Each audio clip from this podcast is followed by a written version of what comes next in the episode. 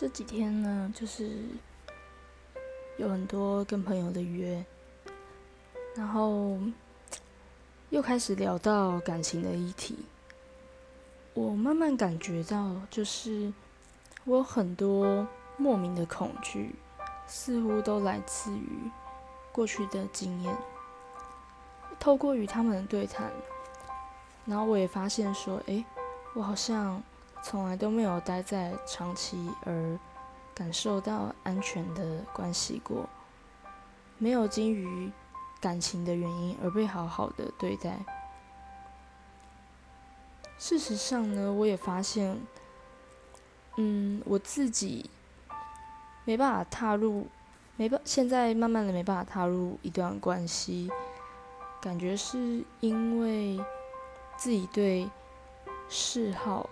还有亲昵这两件事情很敏感，像嗜好就有各式各样，物质上的，还有嗯心理上的。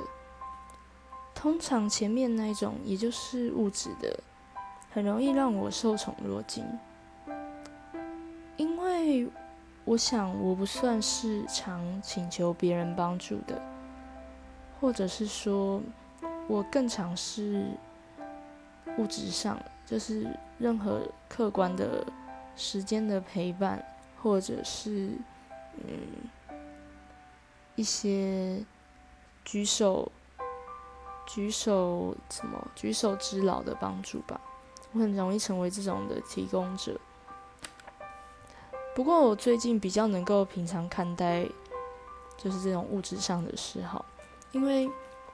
其实很长，我们都会有互相攻击对方的模式，在朋友间，或者是嗯，你任何任何的关系中，像是呃跟同学之间，都会有这样子的状况发生。